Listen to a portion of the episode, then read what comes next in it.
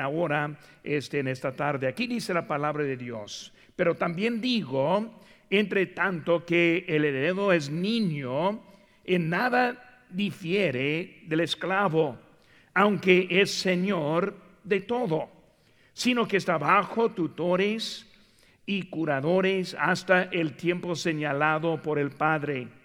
Así también nosotros cuando éramos niños estábamos en esclavitud bajo los rudimentos del mundo.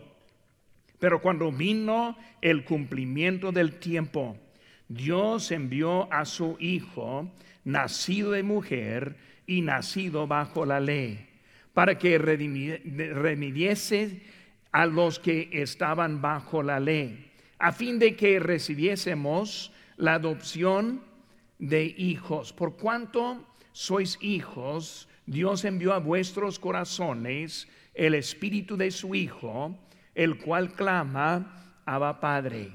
Así que ya no eres esclavo, sino hijo. Y si hijo, también heredero de Dios por medio de Cristo. Vamos a hacer una palabra de oración y luego vamos a aprender un poco acerca de la gracia, ese que vamos a estar viendo en eso, una decisión tomada para seguir a Cristo. Oremos, Padre Santo, Señor, gracias te damos por este momento, Señor, por el privilegio estar aquí en tu casa. Señor, te pido que tú bendigas ahora esta hora. Háblanos, usa el tiempo, te pido, para nuestro beneficio. En tu nombre precio lo que te pedimos. Amén. Pues tomar asiento, hermanos. Buen número tenemos en esta tarde para seguir el estudio en que estamos ahora. Y como ya estamos viendo, el domingo por la tarde vamos a reunidos en el auditorio principal. Por eso, hermanos, les animo a que todos vengan. Es un auditorio muy grande y si somos pocos se ve muy feo. Por eso, hermanos, yo les animo a que nos acompañen el domingo por la tarde y luego el miércoles próximo en el Rebels vamos a tener las clases separadas con mi esposa, teniendo las hermanas y su servidor con los varones. Hermanos, ahora estamos viendo la desviación. Estamos comparando este libro de Gálatas con el viaje perdido o el viaje de este fracasado del Apolo 13. En ese, en esa, ese viaje en donde que fueron a la luna, pero no alcanzaron la luna en medio camino se explotó un tanque de oxígeno y tuvieron que tomar decisiones en ese momento. Cuando pasó eso, tuvieron que dejar el, este, el módulo de, mando para entrar en el módulo lunar para poder sobrevivir. Ya no hubo oxígeno suficiente, hicieron arreglos para poder aguantar y ahí estuvieron adentro. Y llegaron a una decisión, ¿qué vamos a hacer ahora? Y muchas veces, hermanos, en la vida cristiana empezamos bien y todo está en camino. Pero muchas veces lo que pasa es que entran doctrinas que nos contaminan. Y vemos que fue el caso con los de Gálatas. Y por eso el apóstol Pablo está escribiéndoles acerca de errores doctrinales que había entrado entre ellos. Y él está tratando de corregir su viaje para que pudieran terminar bien en su vida. Y unas opciones en esa nave ese día que iban a seguir adelante y luego dar vuelta a la, luna para volver o hacer una vuelta inmediato. Ellos tomaron decisiones para basar lo que vieron para hacerlo mejor para ellos. Hermanos, aquí estamos viendo que en Gálatas estamos viendo que ellos tuvieron, ellos empezaron bien. En Gálatas 1 vemos que Pablo está diciendo, han hecho bien, han empezado bien pero estuvieron en camino cuando algo sucedió. Y ahí estamos viendo en eso. Hermanos, en nuestra vida muchas veces empezamos bien. Somos salvos. Ese son perdonados. La vida sin carga. Eh, la iglesia perfecta. El pastor perfecto. Y luego después de tiempo llega la realidad. Y hay dificultades en la vida la iglesia no tan perfecta como pensamos. El pastor, pues el pastor todavía es perfecto, ¿verdad? Pero lo demás está cambiando. Pero muchas veces así va la vida, hermanos, y, y, nosotros estamos viendo en eso. La vida cristiana en realidad no es una vida derecha, es una vida de ajustes, una vida de arreglos, para, para poder llegar adelante en nuestra vida. Por eso, hermano, la decisión es esta. Vamos, vemos la necesidad de madurar de madurar. Si no maduremos, no vamos a alcanzar la victoria en la vida cristiana. Pero vamos a tratar de explicar algunas verdades que vemos en este capítulo precisamente que nos pueden ayudar en nuestra vida cristiana. Vemos la primera palabra que está faltando en sus notas. Número uno es la adopción. La adopción. Ahí en versículo 4 empezamos a ver hablar de que nosotros hablando de la adopción que hay este en nosotros. Ahora, en esa adopción vemos, hermanos, que legalismo da la apariencia de madurez. Cuando hablamos de la, del, legalismo, ellos entraron y quisieron cambiar su vida y meter el legalismo en su vida. Hermanos, legalismo en su definición es la mezclada de obras con la fe. Por eso cuando hablamos de, legalismo, estamos hablando de la salvación pero mezclada. La salvación con algo para mantenerla. Hoy en día, hermanos, hay unos que piensan que pueden perder su salvación. Y lo que están haciendo es mezclando obras con la fe. Y vemos que hay algo de error en eso también. Por eso la salvación, como nosotros sabemos, es la fe en Jesucristo, más nada, menos nada, sino que Él es el camino para nuestra salvación. Por eso empezaron poniendo la fe en Cristo, pero llegaron ahora viendo una cosa. Cuando vemos esa apariencia, es la madurez tiene la apariencia de, legalismo, tiene la apariencia de madurez, pero en realidad lo regresa a la niñez. Cuando hablamos de un niño, un niño se porta bien porque los padres les obliga a portarse bien.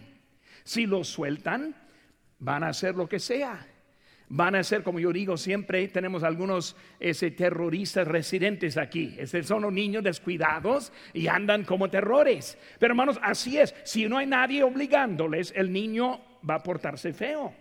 Pero con las reglas se porta bien. Ahora, no se porta bien porque son maduros, sino se portan bien porque son obligados a portarse bien. Es igual la vida cristiana. Muchas veces tenemos una fuerza externa que está manteniendo lo que debe salir desde adentro. La iglesia de Galacia quiso crecer y seguir adelante, pero erraron en su aplicación. Por eso en vez de tener esa fe, empezó con algo adentro. Ellos pensaron que las reglas iban a lograr la madurez cuando en realidad este, produce al opuesto. Ahora, el engaño, hermanos, este fue que la ley iba a producir la madurez. Ahora vemos en, en capítulo 3, versículo 1 dice, oh Gálatas insensatos, ¿quién nos fascinó para no obedecer la verdad? A vosotros ante cuyos ojos Jesucristo fue ya presentado claramente entre vosotros como crucificado. Él está diciendo que algo estuvo en eso. Es como un ejemplo de un piloto que estuvo en un avión andando y ya tuvieron algunas horas en, el aire siguiendo cuando de repente el piloto habla a los pasajeros atrás y le dice tenemos un problema hemos perdido nuestra posición. Y nomás andando, nosotros andamos ahora sin saber a dónde vamos. Andamos en vueltas, pero la buena noticia es que estamos andando muy recio. Pues ellos muy recios, pero sin dirección. Y así, hermano, muchas veces es la vida cristiana, cuando no entendemos cómo llega la madurez y ponemos unas fuerzas, y quiero explicar un poco en eso también, pero vemos unas cositas, hermanos. Enciso A, ese, vemos los hijos de la esclavitud. El hijo nacido es igual como un esclavo. No puede disfrutar las riquezas y los beneficios de su padre. Es ejemplo de la condición del judío bajo la ley.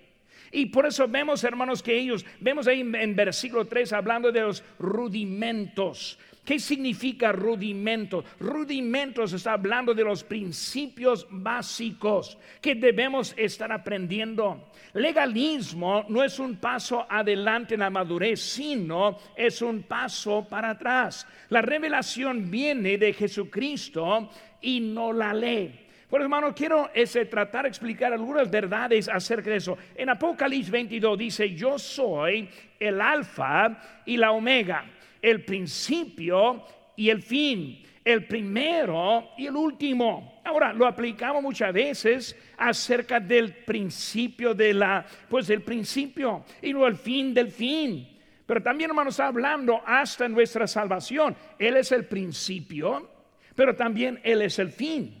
Y vamos a estar viendo cómo es que Pablo está hablando y enseñando lo que es. Ahora, hermanos, santificación no es legalismo.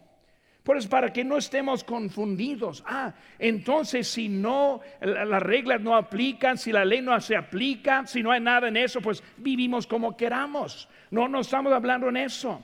Estamos hablando, hermanos, de santificación que es diferente que el legalismo. El legalismo empieza a meter cosas basadas en su conexión y hermanos son cosas falsas que hay dentro de nosotros. Nosotros cuando manejamos en la, calle y luego vemos la placa que dice 45 millas la hora es la, velocidad máxima y la vemos y no vemos un policía y tenemos poca, poca, poca prisa y luego para abajo del salador, nadie está viendo, ahí se vamos bien. Pero es el ejemplo de legalismo. Legalismo funciona mientras que alguien está viendo. Mientras que hay control, pues uno se porta bien. Pero cuando está suelto y está afuera y está en el trabajo, está en la calle, están con los amigos, baja el pedal y empieza a vivir en una forma diferente. Eso, hermano, lo que él está diciendo aquí en el legalismo, cuando uno está viviendo pero no viene del corazón.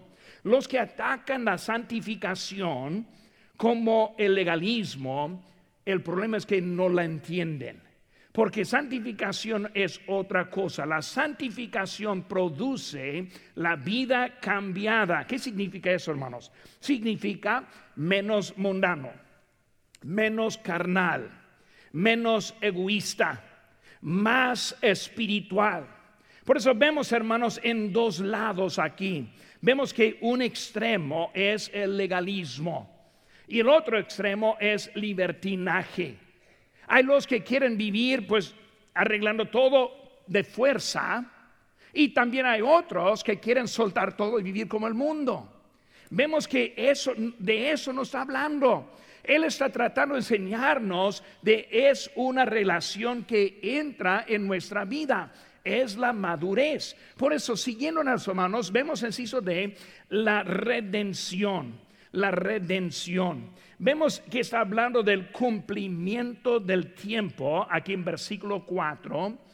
El mundo estaba provincialmente listo para el nacimiento del Salvador. Está diciendo en el momento indicado, Dios envió a su Hijo. Muy bien, no vino como sea o como quiera, sino que vino en el cumplimiento del tiempo. Ahora, históricamente, el imperio romano ayudó en la aceptación de Jesucristo de, los históricos dicen que las religiones antiguas estuvieron ya acabándose, el mundo estaba esperando una ayuda, estaba buscando a alguien quien iba a entrar y luego este entró el Señor, el Señor Jesucristo en el cumplimiento del tiempo. Hermanos, hoy en día estamos viendo el cumplimiento del tiempo. El Señor Jesucristo está en cualquier momento, momento. Y hoy en día estamos viendo que todo se está poniendo en orden por su venida.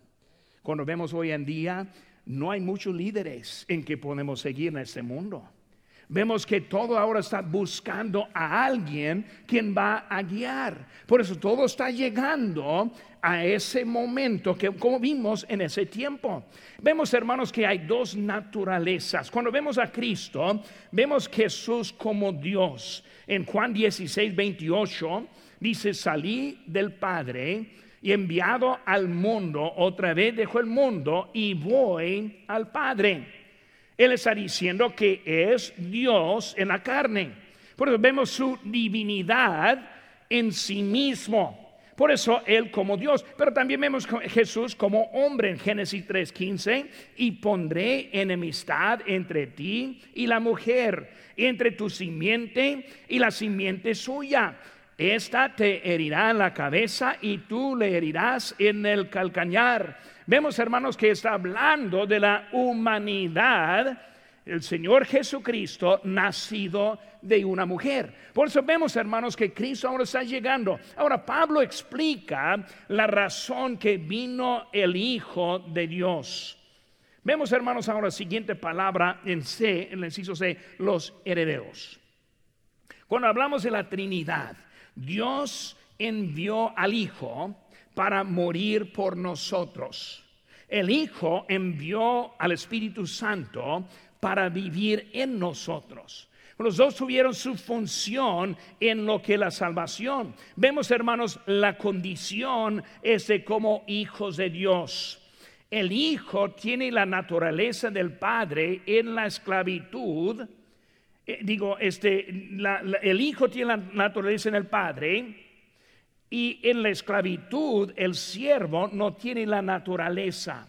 Hermanos, hablando de el Hijo, el Hijo nacido contiene la naturaleza de Cristo. ¿Qué significa eso? Algo diferente adentro. El esclavo no. El esclavo no es del Padre. Vemos, hermanos, el Hijo tiene un Padre. El esclavo tiene un maestro. Vemos que el Hijo obedece por el amor. El esclavo obedece por el temor. El hijo es rico. El, esclavo es pobre. El hijo tiene un futuro el esclavo no tiene futuro. Pero vemos, hermanos, cómo estamos entrando en este mundo. La posición somos adoptados en Cristo. Ahora, hermanos, cuando hablamos de la adopción, primeramente entendemos que nosotros somos salvos por el nacimiento. Muy bien, somos nacidos en Cristo. Pero también la Biblia habla de que nosotros somos adoptados. Es algo diferente. Es otro sentimiento poco diferente. Cuando pensamos en el nacimiento, ¿cómo empezamos el nacimiento? Pues empezamos como un bebecito. Dice la Biblia en 1 de Pedro 2.2, desead como niños recién nacidos la leche espiritual no adulterada para que por ella crezcáis para salvación. La leche no adulterada está hablando de la palabra de Dios, pero pura. Y por ella estamos creciendo. Por eso, un niño se nace y luego empieza como un bebé, un niño. Y luego de eso empieza a crecer y a madurar en su vida. Hermanos, un bebé en Cristo, este en su posición es como un esclavo. Por eso vemos que un niño, un bebecito, necesita ayuda en cómo enderecer el camino. Y por eso adopción es algo diferente. Adopción empieza a hablar como nos pone en Cristo, pero como adultos. Por eso este un niño entra y así somos nosotros entramos. Pero por la adopción tenemos ya algo de Dios para mantenernos. Ahora, lo que tenemos nosotros es el Espíritu Santo quien mora en nosotros. Y ahora tenemos algo diferente. Este, hablando de este tiempo también usa, por ejemplo, el Antiguo Testamento. Cuando vemos el Antiguo Testamento, vemos el pueblo de Israel muy débil. No pudieron mucho. Por eso salieron de Egipto, viendo los milagros de las plagas, cruzando el Mar Rojo y luego dentro de 30 días adorando un becerro de oro. Vemos que Dios estuvo continuamente hablándoles, corrigiéndoles y no pudieron. Ahora nosotros tenemos el Espíritu Santo en nosotros, por eso es diferente. Nuestra vida no es como la vida de ellos. Nosotros no somos mejores que ellos, sino nosotros tenemos la ayuda del Espíritu Santo, quien está en nosotros. Eso, hermanos, es la evidencia del Espíritu Santo. No hay explicación por lo cual que vivimos para Dios. No hay explicación porque no estamos haciendo los pecados muy malos en este mundo, sino que el Espíritu Santo, quien está en nosotros, somos adultos con los privilegios como hijos. En versículo 7 dice, así que ya no eres esclavo, sino hijo, y si hijo también heredero de Dios por medio de Cristo. Por eso somos hermanos cuando hablamos de la adopción romana que fue en ese tiempo. La adopción, la adopción romana tuvo dos fases. Esa adopción romana tuvo la fase privada y la fase pública. O sea que primero aceptaron en algo, en una, una, este, una decisión privada y aceptan como hijo. Y luego más adelante hacen pública esa adopción. Hermanos, nosotros tenemos el Espíritu Santo en nuestra vida. Pero un día, cuando viene el Señor, vamos a estar en su presencia y va a ser el cambio completo en nuestra vida. Por eso el Señor ahora está en nuestra vida y lo vemos. Vemos ahora la adopción. Segunda cosa, hermanos, es el abandono. El abandono, número dos. Vemos en versículo 8, habla de otro tiempo, en otro tiempo. En otro tiempo, no conociendo a Dios. En otro tiempo, tiempo perdido, tiempo bajo el castigo, tiempo sin esperanza. Vemos que otro tiempo, ahí estuvo en versículo 8. Y luego versículo 9 dice, más ahora conociendo a Dios. Ahora, mejor es siendo conocido por Dios. O sea que en otro tiempo éramos perdidos. En otro tiempo el destino al infierno. Cuando Cristo nos salvó ahora, algo pasó. Conocemos a Dios. Pero más importante es que somos conocidos por Dios. Y por eso algo está pasando en nuestra vida, empezando ¿Cómo es? Está diciendo Pablo, ¿cómo es que volvieron a la esclavitud? Si ellos fueron salvos de la esclavitud, salvos de, las, de los ritos y lo que era de, de la ley, porque volvieron a ese tipo de vida regresaron después de conocer la verdad. Ellos abandonaron su principio. Por eso vemos que algunos entraron convenciéndoles de otra, otro estilo de vida, mezclando la ley con la salvación que ellos tuvieron. Si ¿Sí ve, hermanos, las prioridades torcidas enfocaron en cosas no necesarias. En versículo 10 dice, guardáis los días, los meses, los tiempos y los años. Está hablando de enfocando en otras cosas. Muchos atacan y distraen en los medios sociales en muchas maneras, ignorando lo que debemos tener. Se les olvidó, las prioridades, que es lo más importante. Por eso muchas veces peleamos en cosas que no debemos estar peleando, dejando al lado lo que está muy importante. ¿Qué es eso? Pues los incrédulos que necesitan conocer a Cristo el ministerio en donde nos, ha puesto, el propósito, la prioridad. Y por eso cuando ya estuvieron en error, ellos empezaron a trabajar en vano. El inciso C, el inciso C. Versículo número 11 dice, me temo de vosotros que haya trabajado en vano con vosotros. Pablo está diciendo, empezaron bien en capítulo número 1 y luego entró ahora unos tratando de torcer y cambiar. Y él llega al punto que está diciendo, yo ni sé si estoy trabajando con valor o no. O sea, trabajando en vano lo que está pasando. Los hermanos amaban a él, pero estuvieron trabajando en eso. Si no responden a la verdad, está en vano el trabajo que están haciendo. Es un tiempo invertido o sea, o sea, es un tiempo gastado. Vemos que hay que recordar de dónde vienen y a dónde van. ¿Cuántos hay que se desaniman tan fácilmente, que abandonan por una ofensa, no viendo lo que es lo más importante. Se les olvida que son rescatados y son salvos. Se les olvida que ellos antes vivían en el lodo y ahora están en camino duro y sólido. Por eso, hermano, vemos que ellos abandonaron ese su lugar. Por eso la adopción, número uno, el abandono, número dos, número tres, hermanos, el afecto. El afecto. Pablo fue recibido por ellos. Ahí en versículo 14 y no me despreciaste ni, ni desechaste por la prueba que tenía en mi cuerpo. Antes bien me recibiste como a un ángel de Dios, como a Jesucristo. Por eso fue bien recibido. Pablo les escribió hablando directamente y luego ellos ahora le aceptan. Eh, cuando él está hablando, está hablando, hermanos, sí, eh, llegando así como si fuera Cristo. O sea, ellos recordaron que fue Él quien les ganó para Cristo. Y por eso cuando Él está llegando, aunque están engañados, yendo por otro camino, perdieron el enfoque, andaban en error, toda manera ellos estuvieron recibiendo a Pablo. Pablo ganó el respeto de ellos. Ahí en versículo 15. ¿Dónde pues está esa satisfacción que experimentabais?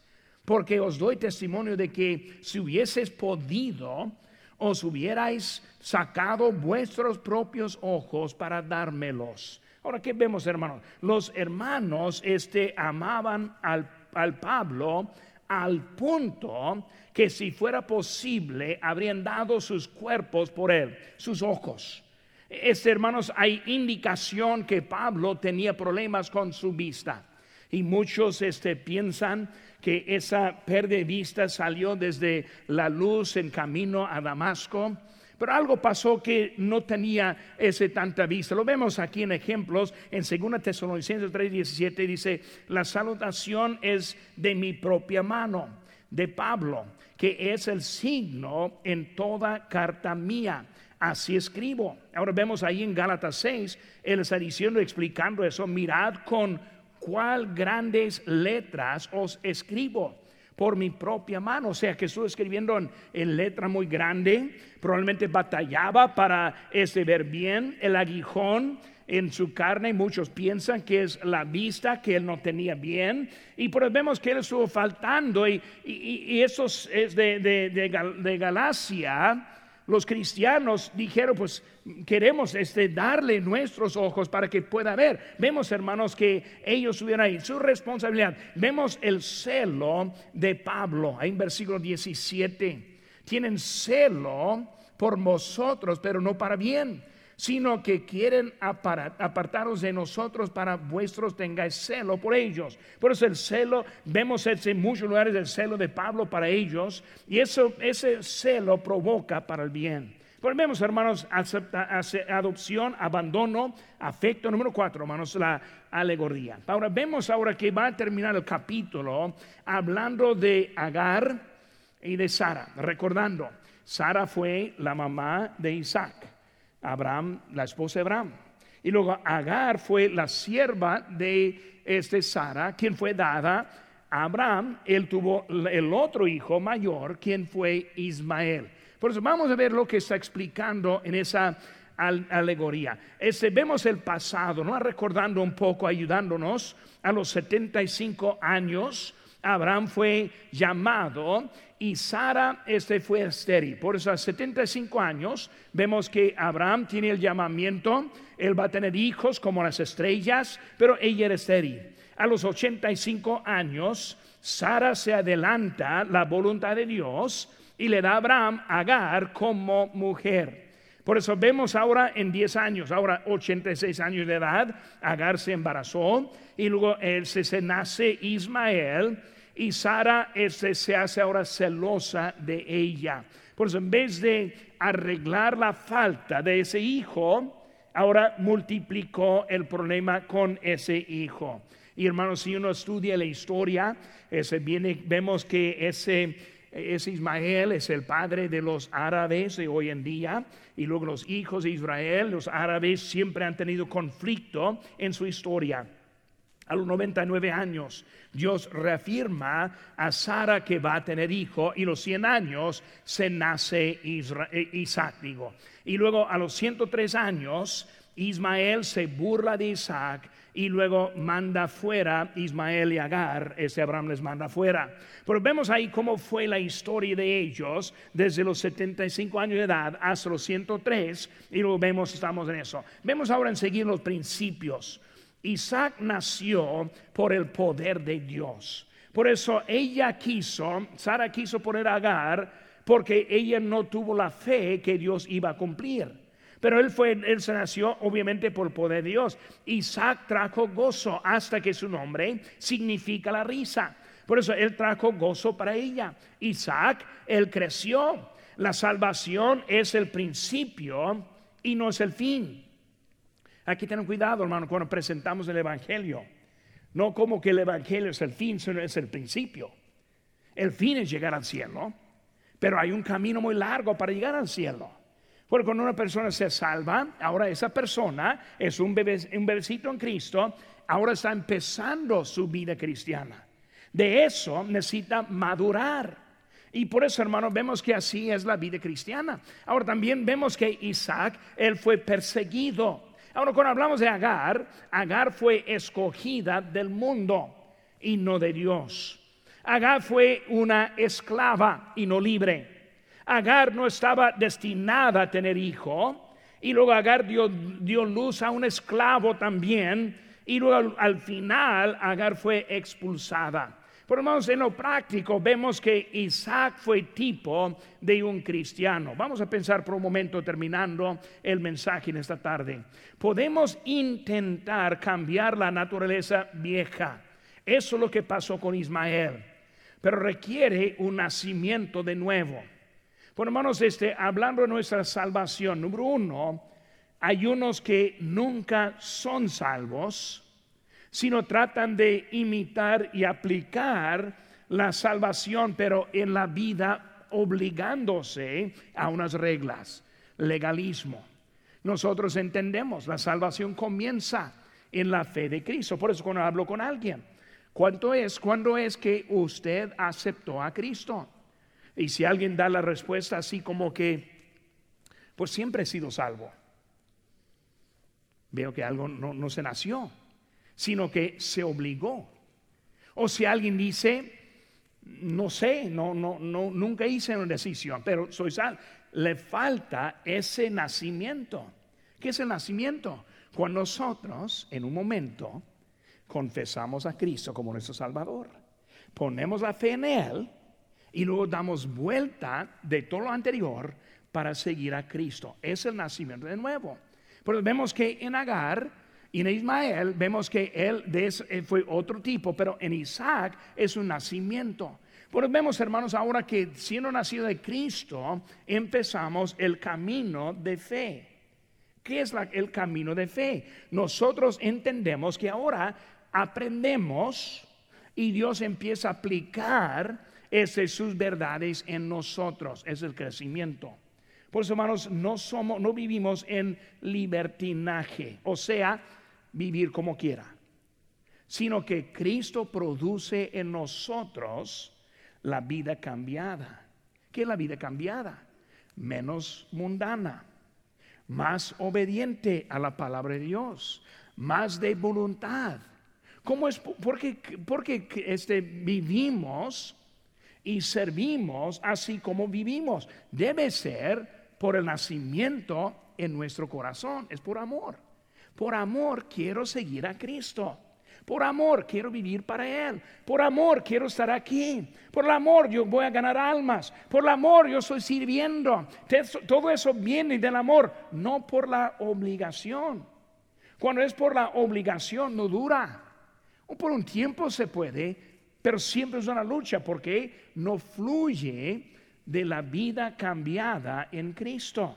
Por eso vemos que él estuvo batallando porque quisieron obligarles en vez de que salga de la vida que tiene. Podemos tratar de hacer un arreglo, pero no va a funcionar si no está esa naturaleza nueva que está en Cristo. Es necesario expulsar esa naturaleza vieja, los deseos carnales, los deseos de pecado, los deseos del mundo y luego seguir a Cristo en nuestra vida. Por eso en poco, hermanos. Muchas veces unos tratan de hacer molde, tratar de obligarse y nunca tiene el gozo en Cristo. Hermanos, el gozo en Cristo no es bailar como el mundo. El gozo en Cristo es vivir para Cristo. El gozo en Cristo no es volvernos como los del mundo, sino el gozo en Cristo es cuando Él produce en mí lo que yo no puedo explicar. Yo no tengo ganas, ni una gana para tomar licor, fumar un cigarro, andar en un baile, porque Cristo ha hecho algo en mi vida.